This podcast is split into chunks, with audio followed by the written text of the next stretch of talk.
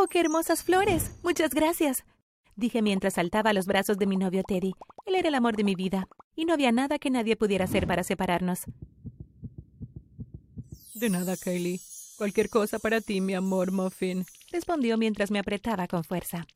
Nunca antes había estado tan enamorada. Bueno, solo tenía 17 años, pero no creía que pudiera amar tanto a nadie más. Sabía todo sobre él, su color favorito, la comida, el lugar, la cosa, lo que vestía para dormir, lo que desayunaba. Podía seguir y seguir. A pesar de que provenía de una familia pobre, siempre encontraba la manera de sorprenderme con hermosos regalos. Pero antes de continuar, por favor no olvides dar me gusta a este video y suscribirte a este canal para que no te pierdas ninguna gran historia. Mis padres odiaban a Teddy.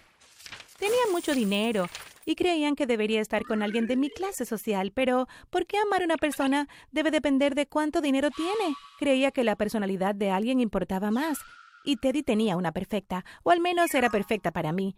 Pero la primera vez que lo traje a casa para cenar, fruncieron el ceño todo el tiempo y siguieron haciendo comentarios irrespetuosos. Estaba tan avergonzada.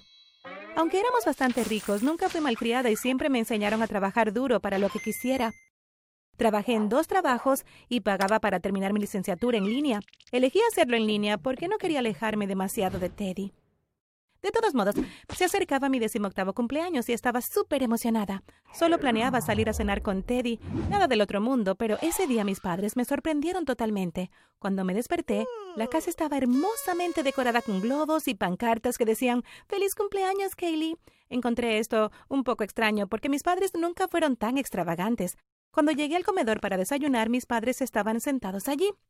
Feliz cumpleaños, cariño. Tenemos una maravillosa sorpresa para ti, mi mamá dijo. Realmente te va a encantar, añadió mi papá, mientras me pasaba un gran sobre azul. Mm, está bien, dije mientras lo abría.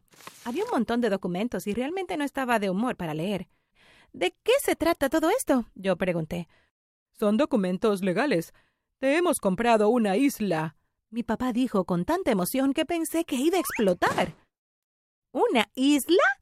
Ustedes se negaron a comprarme un teléfono celular el año pasado, ¿y se supone que debo creer esto? ¿Es esto algún tipo de broma? Me reí. No, no lo es. También hemos transferido 500 mil dólares a tu cuenta bancaria. Admiramos que seas tan trabajadora a pesar de que realmente no necesitas hacerlo. Creemos que te hemos enseñado todo lo que necesitas saber sobre la responsabilidad, así que ahora estamos listos para compartir nuestra pequeña o no tan poca fortuna contigo. ahora que eres legalmente una adulta, considéralo como nuestra inversión en tu futuro, mi mamá dijo.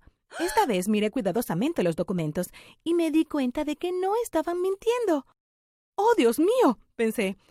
Esta pequeña isla está ubicada en algún lugar del Pacífico. Ya hemos comprado entradas para ti y Teddy para que puedan ir un rato a divertirse.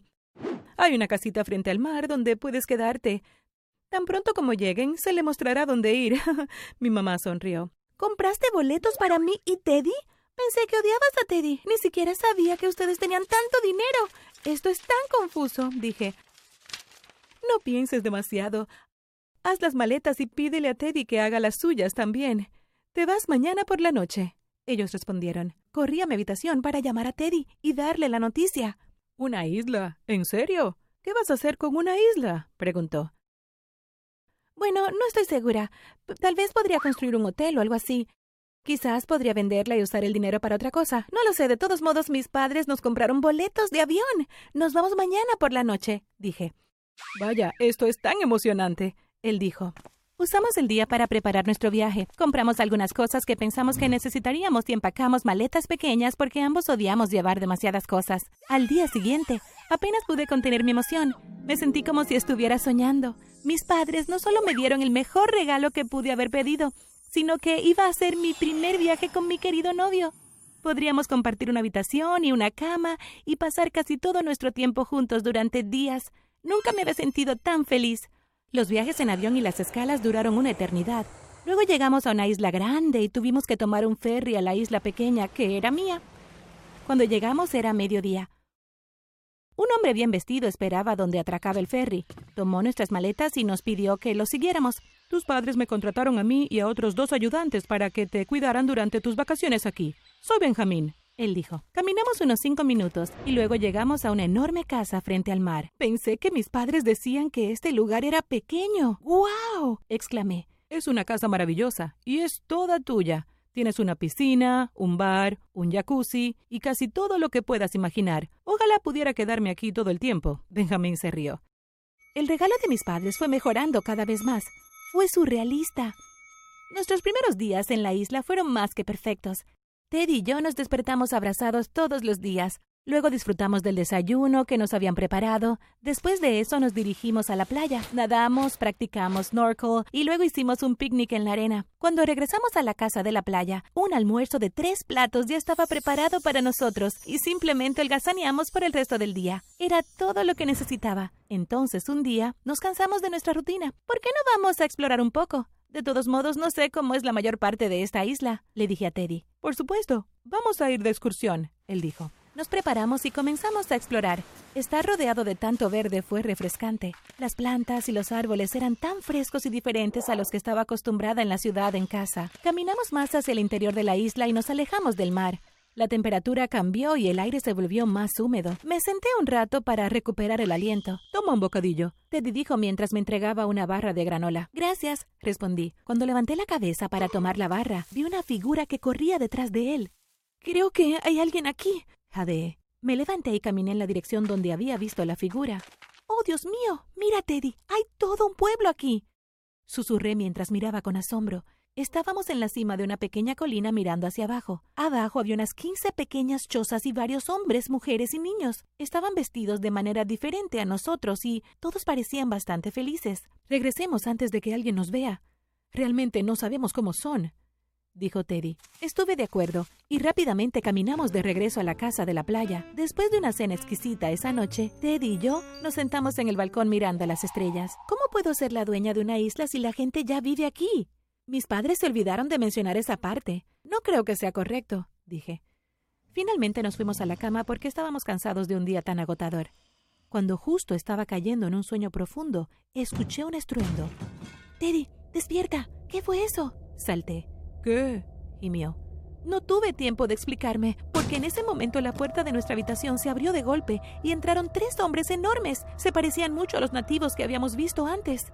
Estaba congelada. Rápidamente se acercaron a nosotros, ataron nuestros cuerpos y piernas y luego nos levantaron en sus brazos. ¡Ayuda! ¡Deténganse! Ambos gritamos, pero nadie nos oyó, ni siquiera los sirvientes, que deberían haber estado durmiendo abajo. No podía entender cómo todo el ruido no los había despertado. Nos sacaron de la casa y caminaron entre los arbustos hasta llegar a la pequeña aldea que habíamos visto ese mismo día.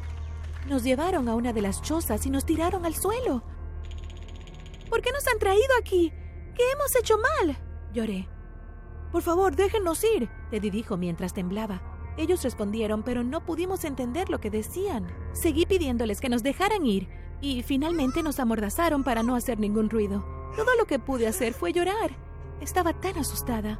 Allí nos dejaron tres días. De vez en cuando nos quitaban las mordazas y nos alimentaban a la fuerza con agua y frutas. Luego, en la tercera noche, escuché a alguien hablando en español en la distancia. La voz se acercó y me di cuenta de que era Benjamín. Estaba hablando por teléfono. Miró dentro y fingimos estar dormidos. ¿Qué quieres decir con el chico? Tenemos a los dos. Sí, hemos acordado matarlo.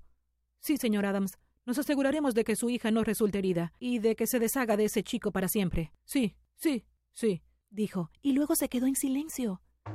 Mi estómago se revolvió. ¿Fue todo un montaje para que mis padres pudieran deshacerse de Teddy? ¿Cómo pudieron hacer esto? Teddy parecía estar a punto de llorar. Teníamos que encontrar una manera de escapar y sabía que ambos lo estábamos pensando, pero no teníamos idea de cómo. Cuando no hubo más ruido afuera, comencé a pensar. Lo único que había en la habitación era la lámpara y el fuego se estaba apagando. Quedó claro lo que tenía que hacer. Tuve que encontrar la manera de llegar y quemar la parte media de las cuerdas que me ataban las manos. Tuve que luchar mucho y Teddy seguía mirándome como si estuviera totalmente loca. Pero me solté las manos sin quemarme demasiado la piel. Me desaté y desaté a Teddy. Vámonos, susurré. Nos levantamos y corrimos. Cuando regresamos a la casa, estaba en completa oscuridad. Rápido, toma tu celular y hagamos algo en vivo. Deja que nuestros seguidores sepan todo y haz que se pongan en contacto con la policía en casa. Si nos cuesta superar esto, al menos sabrán dónde buscarnos. Teddy gritó. Agarré mi teléfono e hice lo que me dijo. Luego hicimos las maletas y salimos a escondernos hasta que salió el sol. Después fuimos al lugar donde había atracado el ferry cuando llegamos por primera vez a la isla. Allí no había nada. ¿Cómo exactamente vamos a llegar de la isla al aeropuerto? Yo pregunté. Mira, allá, dijo mientras apuntaba un pequeño bote de pesca. Parecía haber un pequeño motor adjunto. Usaré mi teléfono para obtener las coordenadas correctas. Vamos, nunca había hecho esto antes, pero no tenemos otra opción él dijo. Me enamoré cada vez más de él. Teddy es tan asombroso. Cuando regresemos a casa, quiero casarme contigo, dije. Me sonrió mientras aceleramos en ese bote. Llegamos a la isla a salvo y fuimos directamente al aeropuerto. Pudimos comprar boletos de inmediato y solo tendríamos que esperar hasta la tarde para irnos. Fue una larga espera, pero me sentí agradecida de que Ted y yo estuviéramos juntos y que estuviéramos vivos. Cuando regresamos a casa, había miles de personas paradas y tantos reporteros tratando de entrevistarnos. Aparentemente, nuestra transmisión en vivo se volvió viral. Todos estaban preocupados por nuestra seguridad. Agarré la mano de Teddy y él la soltó rápidamente. De repente, una hermosa chica saltó de la nada, directamente a sus brazos. Osito de peluche, te extrañé mucho. Estaba muy preocupada. Él la abrazó con fuerza y dijo, Nunca más me iré de tu lado. Entonces se besaron. Casi me desmayo. Salí del aeropuerto y tomé un taxi a casa. Más tarde me enteré de que había estado comprometido con esa chica mucho antes de conocerme. Solo me estaba usando por dinero.